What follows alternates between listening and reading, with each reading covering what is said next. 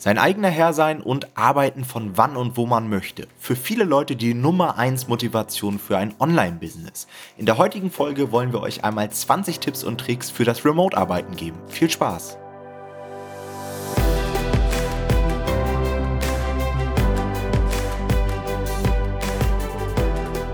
Hallo und herzlich willkommen zu dieser neuen Podcast-Folge. Und heute soll es einmal um das ortsunabhängige Arbeiten als Kindle Publisher gehen, denn das ist der Traum vieler Leute, die ein Online-Business starten. Und deswegen haben wir uns gedacht, bereiten wir euch einfach mal 20 Tipps und Tricks für das eigene Remote-Business vor. Zum Hintergrund dieser Folge. Wir sind gerade auf einer Workation in Portugal. Das heißt, das Normal Publishing Team trifft sich hier und wir ja, arbeiten hier, schauen uns natürlich auch ein bisschen was vom Land an. Und daher ist dieses Thema hier in der Podcast-Folge heute, glaube ich, ganz passend. Leider ist Jonathan heute aus Berlin zugeschaltet, da du kurzfristig absagen musstest. Wie kam es dazu?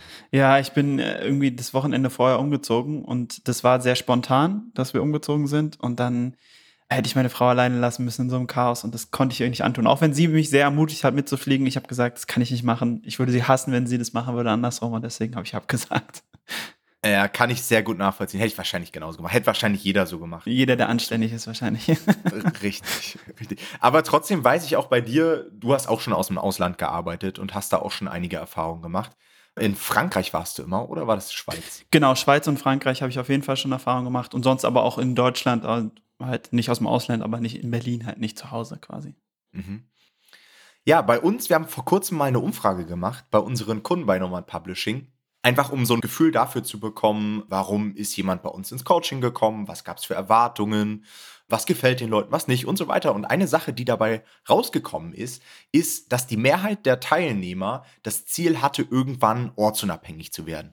Und das heißt gar nicht immer, dass man jetzt irgendwie umherreist und irgendwie unter der Palme sitzt, sondern das kann halt auch einfach heißen, entscheiden zu können, wann und wo man arbeitet. Eben auch aus dem Homeoffice heraus oder wenn man mal irgendwie Bekannte besucht, dass man da einfach seinen Laptop aufschlagen kann und von dort aus arbeiten kann. Oder wie bei mir, ich mache es so, ich habe einfach eine feste Base hier in Berlin, beziehungsweise nicht hier, sondern in Berlin, ähm, habe dort ein Büro und ähm, brauche einfach diese Base mit Freunden, mit Routinen und so weiter. Und mir reicht es vollkommen aus, einfach mal die Möglichkeit zu haben, mehrmals im Jahr irgendwo hinzufliegen und dann von dort aus zu arbeiten. Und das ist der Hintergrund dieser Folge. Wir haben 20 Tipps und Tricks für euch vorbereitet. Und ich würde sagen, Jonathan, du kannst direkt mal loslegen mit dem ersten Tipp. Hm. Ja, also der erste Tipp ist eigentlich relativ logisch, wenn man drüber nachdenkt, aber ich glaube, es fällt vielen am Anfang sehr, sehr schwer. Und zwar empfehlen wir eine klare Trennung zwischen Arbeit und Urlaub. Ja? Weil sonst wird es am Ende des Tages wirklich kaum möglich, produktiv zu sein. Man tendiert leicht dazu, nur noch zu arbeiten oder dann halt teilweise auch dazu, nur Urlaub zu machen. Das kommt so ein bisschen drauf an, was ihr für ein Typ seid. Und wenn ihr dann halt nur arbeitet, ganz ehrlich, dann äh, seht ihr halt auch nichts vom Land und könnt das Land gar nicht genießen. Und dann, äh, dann ist so eine Workation oder so im Ausland arbeiten natürlich auch relativ nutzlos, wenn man am Ende doch nur am Schreibtisch sitzt. Das heißt, unsere Empfehlung, macht ihr klare Trennung und überlegt euch ganz genau, wann es Zeit zu arbeiten ist und wann es Zeit ist, halt auch wirklich Urlaub zu machen, dann in dem Sinne. Ja, das klingt so simpel und die meisten Leute würden wahrscheinlich denken, ja gut, man tendiert sowieso eher dazu, mehr Urlaub dann zu machen, weil so ein schönes Wetter ist. Meiner Erfahrung nach tendiert man eher dazu, viel zu viel zu arbeiten. Und wenn man dann mal irgendwie ein, zwei Stunden rausgeht, dann kann man auch nicht richtig abschalten und das Ganze genießen. Also ich finde es auch cool, sich wirklich dann komplette Tage freizunehmen, um mal irgendwie einen Roadtrip zu machen oder hm. sich irgendwas vom Land anzugucken. So machen wir das übrigens hier auch. Also wir haben jetzt die ersten zwei, drei Tage fast durchgearbeitet, war mal kurz am Strand, aber sonst wirklich sehr, sehr viel gearbeitet und am Wochenende jetzt werden wir dann natürlich komplett frei machen und eine Bootstour machen und so weiter. Also das ist schon sehr, sehr wichtig. Der nächste Punkt ist dem relativ ähnlich. Und zwar habe ich einfach festgestellt auf meinen Reisen, dass es extrem wichtig ist, diszipliniert zu sein. Denn ihr müsst euch vorstellen, ihr kommt in eine komplett neue Umgebung und es wimmelt nur so von Ablenkung. Ja, das kann eben das schöne Wetter sein. Das kann das Essen sein, das kann vielleicht auch die Familie sein, die irgendwie mitgekommen ist. Und es ist manchmal wirklich schwer, Orte zu finden oder auch Zeit zu finden, in denen man dann produktiv und konzentriert arbeitet. Mhm. Und das ist halt bei einem Online-Business super wichtig. Bei KDP würde ich fast noch sagen, ja, das kann man auch mal ähm, einfach so laufen lassen. Das ist nahezu zu 100% automatisiert und passiv. Aber bei anderen Businessmodellen muss man sich halt hinsetzen. Ansonsten verdient man kein Geld. Und daher ist Disziplin so das A und O. Ja, ja, das hängt gut mit dem nächsten Tipp auch zusammen. Der hilft euch nämlich dabei, wenn es da vielleicht für euch schwierig ist, nämlich ihr könnt, solltet euch oder wir empfehlen euch Routinen aufzubauen, ja, weil genau wie Tom sagt, ich kenne es auch, wenn ich mit Freunden oder Familie unterwegs bin, dann fällt es mir halt eher schwer zu arbeiten, weil ich halt nichts verpassen will. So, ich habe selten FOMO, aber da dann doch manchmal, also diese Fear of Missing Out. Und das kann man aber mit Routinen ganz gut auffangen. Ich habe mir da meinen, äh, meinen Vater zum Vorbild genommen, der das früher immer so gemacht, der musste samstags noch arbeiten und ähm, ist vielleicht jetzt ein bisschen extrem, aber der hat halt gesagt, naja, wenn ich um 5 Uhr anfange zu arbeiten und um 10 stehen alle auf, dann habe ich halt schon fünf Stunden gearbeitet und dann äh, habe ich Zeit, so nach dem Motto. Und der, für den war das halt kein Problem, so früh aufzustehen. Der hatte damit nie Schwierigkeiten. Man muss es ja nicht um 5 Uhr machen, aber meine Erfahrung ist, dass mir dann auch leichter fällt, morgens schon mal eine Schicht einzuschieben, so als erstes am Tag. Da bin ich meistens noch motiviert, habe ich noch einen frischen Kopf und danach kann man dann den Tag auch entspannter genießen. Aber das könnt ihr natürlich machen, wie ihr wollt, ja.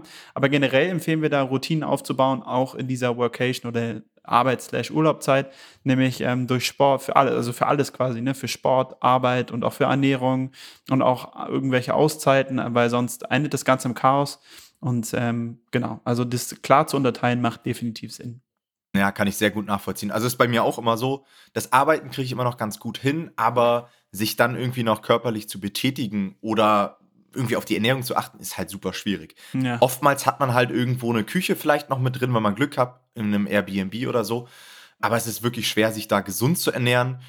Und es gibt wieder so viele Versuchungen. Ne? Du bist irgendwie unterwegs, ja, da ist noch ein Eis am Strand oder deine Familie ist mit dabei und abends hm. wird irgendwo ins Restaurant gegangen. Ist gar nicht so einfach.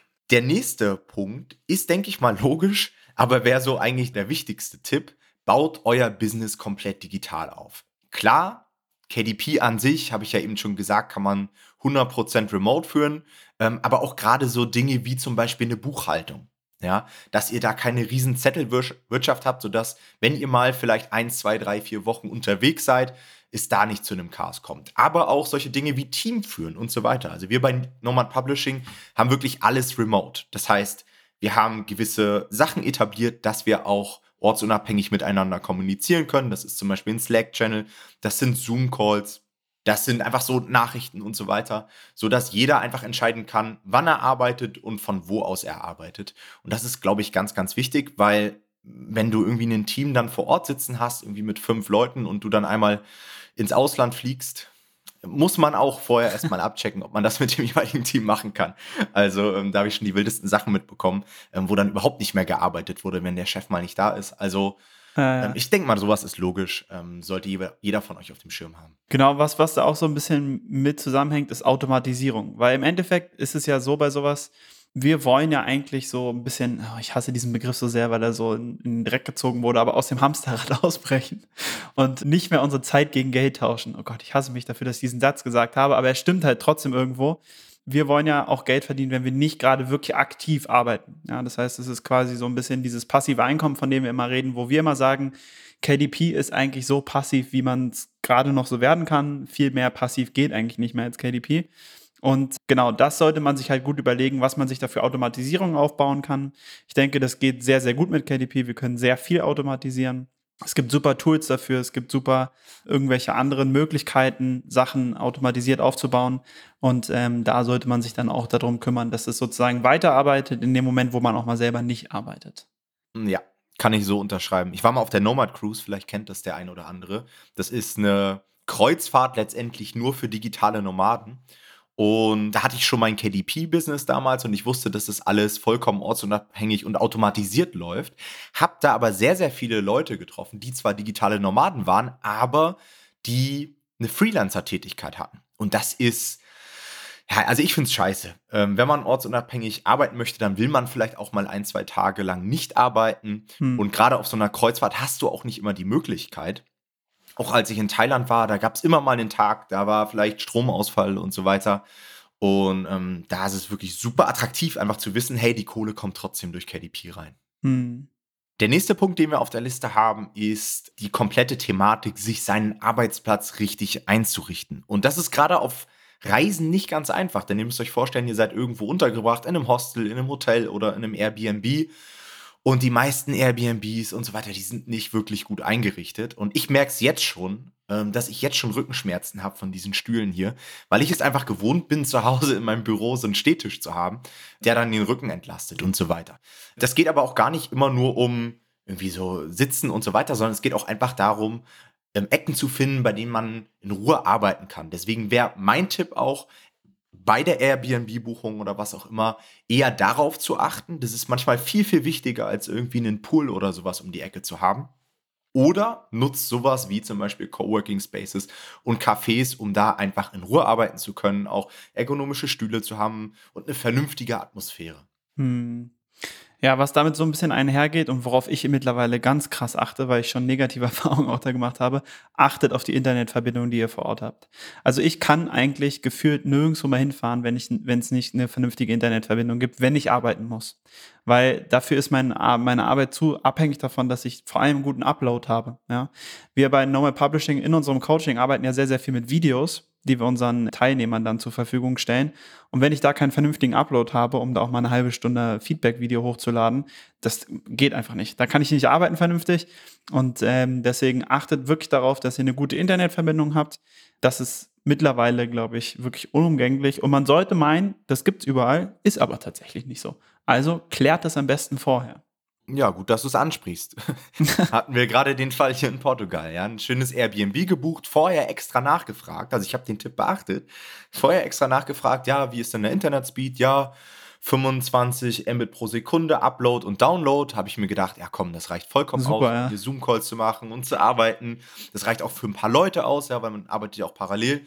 Angekommen, Speedtest gemacht und ich glaube, wir hatten 0,63 Mbit Upload. was wirklich super langsam ist. Also, äh, gut, ich will mich gar nicht drüber aufregen. Da kommen wir nämlich auch schon zum nächsten Tipp, der mir jetzt hier gerade in Portugal den Arsch rettet. Und zwar habt immer Datenvolumen parat als Backup, weil ihr werdet immer in Situationen kommen, ähm, in denen ihr einfach mal kein stabiles Internet habt oder mhm. eben sehr langsames Internet. Und ich habe mir einfach 20 Gigabyte Datenvolumen geholt für mein Smartphone, ich glaube für 13 Euro im Monat. Was meiner Auffassung nach ein absoluter No-Brainer ist. Und damit kann ich hier wirklich eine gute Woche arbeiten. Ich lasse jetzt nicht alles darüber laufen, aber wenn ich zum Beispiel so einen Zoom-Call habe, wie bei uns im Coaching, oder jetzt hier, wir nehmen ja auch gerade den Podcast über den Hotspot auf, das ist wirklich enorm wichtig und das hätte ich sonst gar nicht machen können. Ja, ich habe das auch gemacht. Also bei mir ging es sogar, so weit, dass ich irgendwann gesagt habe, ist mir egal, ich buche mir jetzt auch Telekom, weil ich will auch zuverlässig überall in Deutschland gutes Internet haben. Ohne jetzt hier, es gibt auch sehr, sehr gute andere Handydienstleister, aber äh, nee, Telekom ist tatsächlich wahrscheinlich in Deutschland immer noch meiner Meinung nach das beste Netz, meiner Erfahrung nach, aber da kann ich auch falsch liegen. Korrigiert mich da gerne, falls ich falsch liege. Aber ich denke das auch. Man kann es ja absetzen. Also es ist tatsächlich es ist eine, eine gute Ausgabe, meiner Meinung nach. Falls ihr das aber nicht haben solltet und in der Situation seid, die ähm, Tom und das Team gerade in ähm, Portugal erleben, dann gibt es da eine Möglichkeit, die Tom eben auch schon angesprochen hat. Und zwar gibt es in den meisten größeren Städten auf der Welt mittlerweile sogenannte Coworking Spaces oder halt auch Cafés manchmal einfach. Ähm, die haben häufig einen guten Arbeitsplatz. Ja, also da gibt es meistens gute Tische, da ist häufig auch gute Arbeitsatmosphäre und zumindest in den Coworking Spaces meistens auch sehr schnelles Internet. Ja. Das heißt, es ist so eine gute Lösung, falls ihr in eurem Airbnb oder da, wo ihr wohnt, kein gutes Internet habt. Und gleichzeitig hat es auch einen ganz netten Nebeneffekt. Und zwar lernt ihr häufig da Leute kennen. Ja? Ihr kommt ein bisschen unter die Leute. Es ist vielleicht auch nicht schlecht, sich da zu vernetzen. Das muss man jetzt auch nicht erzwingen, wenn man dafür nicht so der Typ ist, wie zum Beispiel ich. Aber wenn man das möchte, dann ist es da bestimmt eine gute Gelegenheit, Leute kennenzulernen. Ja, habe ich nämlich in Thailand auch gemacht. In Thailand habe ich die ganze Zeit eigentlich nur aus Cafés herausgearbeitet. Da war es nicht ganz so einfach, Leute kennenzulernen, weil halt jeder so sein Ding macht. Aber in hm. Coworking Spaces habe ich ja in Deutschland ähm, auch schon gearbeitet und auch ähm, auf Gran Canaria war ich mal für ein paar Wochen. Da funktioniert das sehr, sehr gut. Der nächste Tipp ist so ein netter Nebeneffekt, nenne ich es mal. Und zwar nennt man das Ganze Geo-Arbitrage. Und da geht es darum, sein Geld letztendlich in Deutschland zu verdienen, so wie wir das machen. Und aber im günstigen Ausland zu leben oder zumindest sich dort aufzuhalten. Ja? Das heißt, ihr verdient in Deutschland mit eurem Kindle-Business ganz gut und verreist dann in Länder, in denen die Lebenshaltungskosten einfach extrem gering sind, wie zum Beispiel in Asien oder in Südamerika oder wo auch immer. Selbst in Europa gibt es ja Länder, in denen die Lebenshaltungskosten relativ gering sind. Und da haben wir auch einen Tipp für euch parat, und zwar die Seite nomadlist.com. Ähm, die nutze ich immer, um solche Orte ausfindig zu machen. Das ist eine riesengroße Datenbank von Orten, die bei digitalen Nomaden extrem beliebt sind. Und da könnt ihr filtern nach Orten, die gutes Internet haben, die geringe Lebenshaltungskosten haben. Dort findet ihr Übersichten mit den besten Cafés und Coworking Spaces. Dort ähm, habt ihr sogar so Karten, wo ihr euch die Nachbarschaften ähm, mm. angucken könnt, ja, und wo ihr sehen könnt, hey, da gibt es viele Restaurants, da sollte ich vielleicht lieber nicht hingehen, ja, gerade es gibt auch so Länder, wo man ein bisschen aufpassen muss. Also, das ist so ein bisschen meine Lieblingsseite. Und ähm, ich glaube, da können wir auch direkt zum nächsten Punkt überleiten, Jonathan. Augen auf bei der Unterkunftswahl. Genau. Ja, total. Also, das ist ja auch, man tendiert dann dazu, wenn man sowas mal macht, so richtig in so einer Instagram-Welt zu leben und sagt sich so, oh ja, geil, und dann haben wir so einen richtig niceen Pool und dann sieht man da den Sonnenuntergang und am besten auch noch Blick aufs Meer trotzdem, obwohl ich im Pool bin und so. Und wie Tom vorhin schon gesagt hat, da muss man ein bisschen aufpassen, dass man nicht den falschen Fokus setzt. Also klar, man kann sich auch das geilste Airbnb holen mit dem coolsten Pool und so, da wollen wir auch gar keinen Vorwurf machen, das kann man auch gut nachvollziehen. Aber wie Tom vorhin schon gesagt hat, achtet auf jeden Fall darauf, dass ihr gute Arbeitsplätze habt. Weil am Ende des Tages, ihr werdet nicht im Pool vernünftig arbeiten können. Ja? Das ist zwar schön für die Fotos und das ist vielleicht auch so ganz nett, aber achtet darauf, ob ihr gute Arbeitsplätze habt. Ja, ein Pool ist so die Kirsche oben auf der Torte, aber ähm, es gibt tatsächlich unserer Meinung nach ein bisschen wichtigere Sachen noch fürs Airbnb, als äh, den geilsten Pool zu haben auf der ganzen Welt. Ja, da habe ich zum Beispiel jetzt hier bei der Airbnb-Auswahl auch drauf geachtet, dass wir einen sehr, sehr guten Innenraum einfach haben, weil überlegt euch, wir haben es jetzt hier in Portugal gerade so um die 19 Grad. Das klingt noch relativ warm und ist es ja auch im Vergleich zu Deutschland, aber jetzt großartig mit am Strand liegen und den ganzen Tag im Pool hocken, ist nicht bei der Temperatur. Das heißt, es ist natürlich viel wichtiger, dass man in ja, vernünftigen großen Tisch zum Essen hat, ein vernünftiges Wohnzimmer, um einfach auch sehr, sehr viel Zeit drin zu verbringen. Ja. Mhm. Der nächste Punkt, den ich auf der Liste habe, leuchtet eigentlich auch ein und zwar reist leicht. Das heißt, habt wenig Gepäck. Ich persönlich reise, ich glaube, zu 99 Prozent eigentlich nur noch mit Handgepäck. Ich hasse das mittlerweile, wenn man super viel mitnehmen muss mittlerweile ist es so, auch durch den Podcast und durch YouTube-Videos, dass ich natürlich immer Kameras und sowas mitschleppen muss. Das ist ein bisschen nervig oder so Mikrofone. Aber man kann als digitaler Nomade echt super leicht rumreisen, ja. Viele Airlines erlauben sowieso nur noch kleine Handgepäckstücke. Bei Ryanair ähm, hat man, glaube ich, nur noch so eine ganz kleine Tasche. Da gibt es übrigens auf Amazon als kleiner Hack auch extra so Taschen und Koffer, die immer genau das maximale, maximale Größe letztendlich ausreizen. Äh, Finde ich eigentlich auch ganz cool. Da passt nämlich auch eine Menge rein in diese kleinen Taschen, die man bei manchen Billigflug-Airlines hat.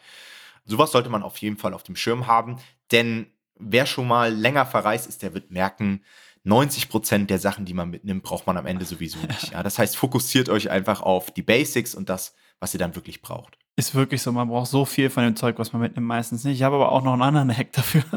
Ich war mal in, ich war mal meinen Bruder besuchen, als er in Irland gewohnt hat. Und damals gab es Primark noch nicht in Deutschland. Und in Irland war das so der, das Ding, so alle haben da eingekauft. Und ich habe da auch eingekauft. War aber auch nur mit Handgepäck unterwegs und hatte dann zu viel Zeug auf dem Rückflug. Das hat gar nicht ins Handgepäck gepasst. Und da dachte ich mir, smart wie ich war, ja, ist mir egal, ich ziehe das einfach alles an. Und dann hatte ich irgendwie, ich glaube, acht Oberteile oder neun Oberteile übereinander. Ja, das überlebt man auch mal einen Flug. Ja? Also das kann man zur die großen Sachen einfach immer anziehen. Das ist der Hack, auch wenn ihr so irgendwo hinfahrt, wo ihr Wanderstiefel braucht oder so, einfach die Wanderstiefel im Flugzeug anziehen. Das ist jetzt irgendwie auch logischer Menschenverstand, nicht unbedingt Hack, aber das spart definitiv Platz. Ja, oder im Duty-Free-Shop einfach ein Wasser kaufen und in die Duty-Free-Tasche das halbe Gepäck noch mit reinpacken. Weil für genau. Duty-Free-Taschen gibt es immer keine Begrenzung im Flugzeug. Klar, damit verdienen ja alle Geld. Ähm, der nächste Tipp, den wir haben, ist ähm, bezüglich eurer Base, die ihr euch dann wählt. Und zwar, wenn ihr länger weg wollt, ja, dann ist so ein Tipp von uns, nicht häufig oder nicht ständig den Ort zu wechseln. Das machen viele am Anfang, die Reisen machen dann mehr so eine Rundreise und das kann ja auch ganz nett sein, aber es hat auch echt viele Nachteile, denn es kostet definitiv Zeit, ja, weil ihr einfach viel Zeit in Zügen, im Flugzeug oder wo auch immer verbringt. Es kostet viel Geld, weil alleine sowas wie, wenn ihr ein Airbnb mietet, je länger ihr das mietet, ja, wenn ihr das mal für ein, zwei Monate mietet, wird es viel, viel billiger, als wenn ihr das so ein, zwei Wochen immer mietet. Und natürlich kostet es auch viel Fokus, weil ihr müsst euch jedes Mal neu orientieren, müsst neu eure Einkaufsläden finden, müsst neu die irgendwelche Restaurants finden, in denen ihr essen könnt oder sonst oder dies oder das und alles ändert sich immer und ihr verliert also wirklich Zeit, Geld und Fokus, wenn ihr das häufig macht. Und es wird euch natürlich auch da wieder erschwert, Routinen aufzubauen. Deswegen unser Tipp, gerade am Anfang wechselt vielleicht nicht zu ständig den Ort, sondern bleibt auch mal eine Weile an einer Stelle und findet euch da gut zurecht und dann kann man auch irgendwann mal wieder den Ort wechseln. Der nächste Tipp, den wir für euch haben, ist, das richtige Equipment mitzunehmen. Ja, wir empfehlen euch leichte und kleine Laptops mit einer guten Akkulaufzeit. Ja, auch da sehe ich immer mal wieder Leute, die dann ihren klobigen Lenovo irgendwie mitschleppen. 15 Zoll oder 17 Zoll oder sowas. Ist, glaube ich, nicht ganz so eine gute Idee. Das heißt, achtet darauf, euch direkt ähm, kleine Laptops zu kaufen. Ja, ich hatte früher einen Dell XPS, mit dem ich eigentlich super happy war. Mittlerweile bin ich aufs neue MacBook Air umgestiegen, was meiner Auffassung nach noch besser ist, noch leichter, noch schlanker, noch mehr Power ohne jetzt großartig Werbung dafür machen zu wollen. Was ich auch immer gut in den Shownotes. ja. Was ich auch immer mitnehme, sind Noise-Canceling-Kopfhörer, auch gerade ähm, um die Zeit im Flugzeug vernünftig zu nutzen. Oder wenn man mal in einem Café arbeitet, in einem Coworking Space, dann ist es meist auch nicht der leiseste Ort. Gerade in Cafés düdelt auch immer ein bisschen Musik rum. Ähm, da finde ich die Dinger super hilfreich. Ansonsten natürlich so die Basics, ja, einen vernünftigen Laptop-Stand, damit man ähm, eine vernünftige Haltung hat beim Arbeiten. Eine Webcam sollte, sollte immer dabei sein und so weiter. Aber ich denke mal, das leuchtet ein. Hm. Genau, was auch ein guter Tipp ist, ist, dass ihr eure Daten immer sichern solltet mit Hilfe von Cloud-Ordnern. Ja, ähm, ihr seid da unterwegs und es kann immer sein, dass man was verliert und oder sein Laptop mal kaputt geht oder so. Und dann ist es halt immer gut. Also ist generell eigentlich ein Tipp, ja, den wir haben, ist einfach äh, viel mit Cloud-Sicherung zu arbeiten. Ich habe das tatsächlich auf die Spitze getrieben ein bisschen. Ich habe eigentlich fast gar keine Sachen mehr lokal auf meinem Computer gesichert, sondern alles in meiner Cloud. Da ein kleiner Tipp von mir, ich benutze ein Programm, das heißt Cloud Mounter. Das sorgt dafür, dass, also früher war es bei Google Drive immer nicht möglich, zum Beispiel, die Ordner sich einfach so anzeigen zu lassen, als ob sie auf dem Computer liegen, ohne dass sie tatsächlich auf dem Computer gespeichert sind. Das hat mir aber zu viel Speicherplatz genommen. Mit Cloud Mounter konnte ich das damals so machen oder mache das bis heute so, dass die Ordner mir angezeigt werden, als ob sie ganz normal auf meinem Laptop liegen, aber einfach nur in der Cloud gespeichert sind. Dafür braucht ihr natürlich eine gute Internetverbindung, aber euer Computer wird es euch danken und eure Daten sind halt immer gesichert in der Cloud. Also ich bin davon ein großer Fan auf jeden Fall. Ja, muss man unbedingt machen. Dann die nächsten drei Tipps kann man so ein bisschen zusammenfassen. Und zwar basieren die wieder darauf, dass ich immer ein sehr vorsichtiger Typ bin, wisst ihr ja mittlerweile auch. Und ihr wisst halt auf solchen Reisen nie, was passiert. Das heißt, habt immer genug Geld verfügbar, das nicht alles als Cash mitschleppen, sondern ähm, sorgt einfach dafür, dass ihr genug Geld mit eingeplant habt. Denn auch das habe ich damals in Thailand gemerkt, dass Leute einfach so sich so ein One-Way-Ticket gebucht haben, ja, so nach dem Motto, ich mache jetzt einen auf digitaler Nomade, ich habe zwar noch gar kein Business zustande bekommen, aber ich versuche das einfach mal. Hm. Und dann hatten sie nicht mal mehr die Kohle, um sich einen Rückflugticket zu leisten. Und das ist halt super risky, weil ihr halt auch nie wisst, was passiert. Ja, es kann auch durchaus sein, dass ihr mal ins Krankenhaus kommt, weil ihr irgendwie einen äh, Scooterunfall habt oder was auch immer. Da wären wir auch schon beim nächsten Thema Notfallkoffer, solche Geschichten wie Auslandskrankenversicherung, immer eine Kontaktperson zu haben in Deutschland. Ich persönlich bin sogar so vorsichtig, ich stelle sogar Vollmachten aus. Also meine Mutter hat dann immer so die Vollmacht, wenn ich unterwegs bin, mit einem Anwalt zu kommunizieren, mit einem Steuerberater zu kommunizieren und so weiter, in meinem Namen beziehungsweise im Namen der Firma. Ganz einfach, weil ich äh, keine Lust habe, jetzt irgendwie einen Monat irgendwo hinzufliegen und auf einmal flattert irgendeine Abmahnung rein und ich kann dann nicht mehr irgendwie handeln oder sowas. Ja. Deswegen äh, stelle ich sowas immer vorher aus und ich fertige immer so eine Mappe an, wo dann irgendwie immer alle Kontaktpersonen mit drin stehen und äh, die ganzen Locations, wo ich hinreise, dass meine Eltern auch immer Bescheid wissen, wo ich gerade bin. Better safe than sorry, würde ich sagen, ne? Passt da am besten.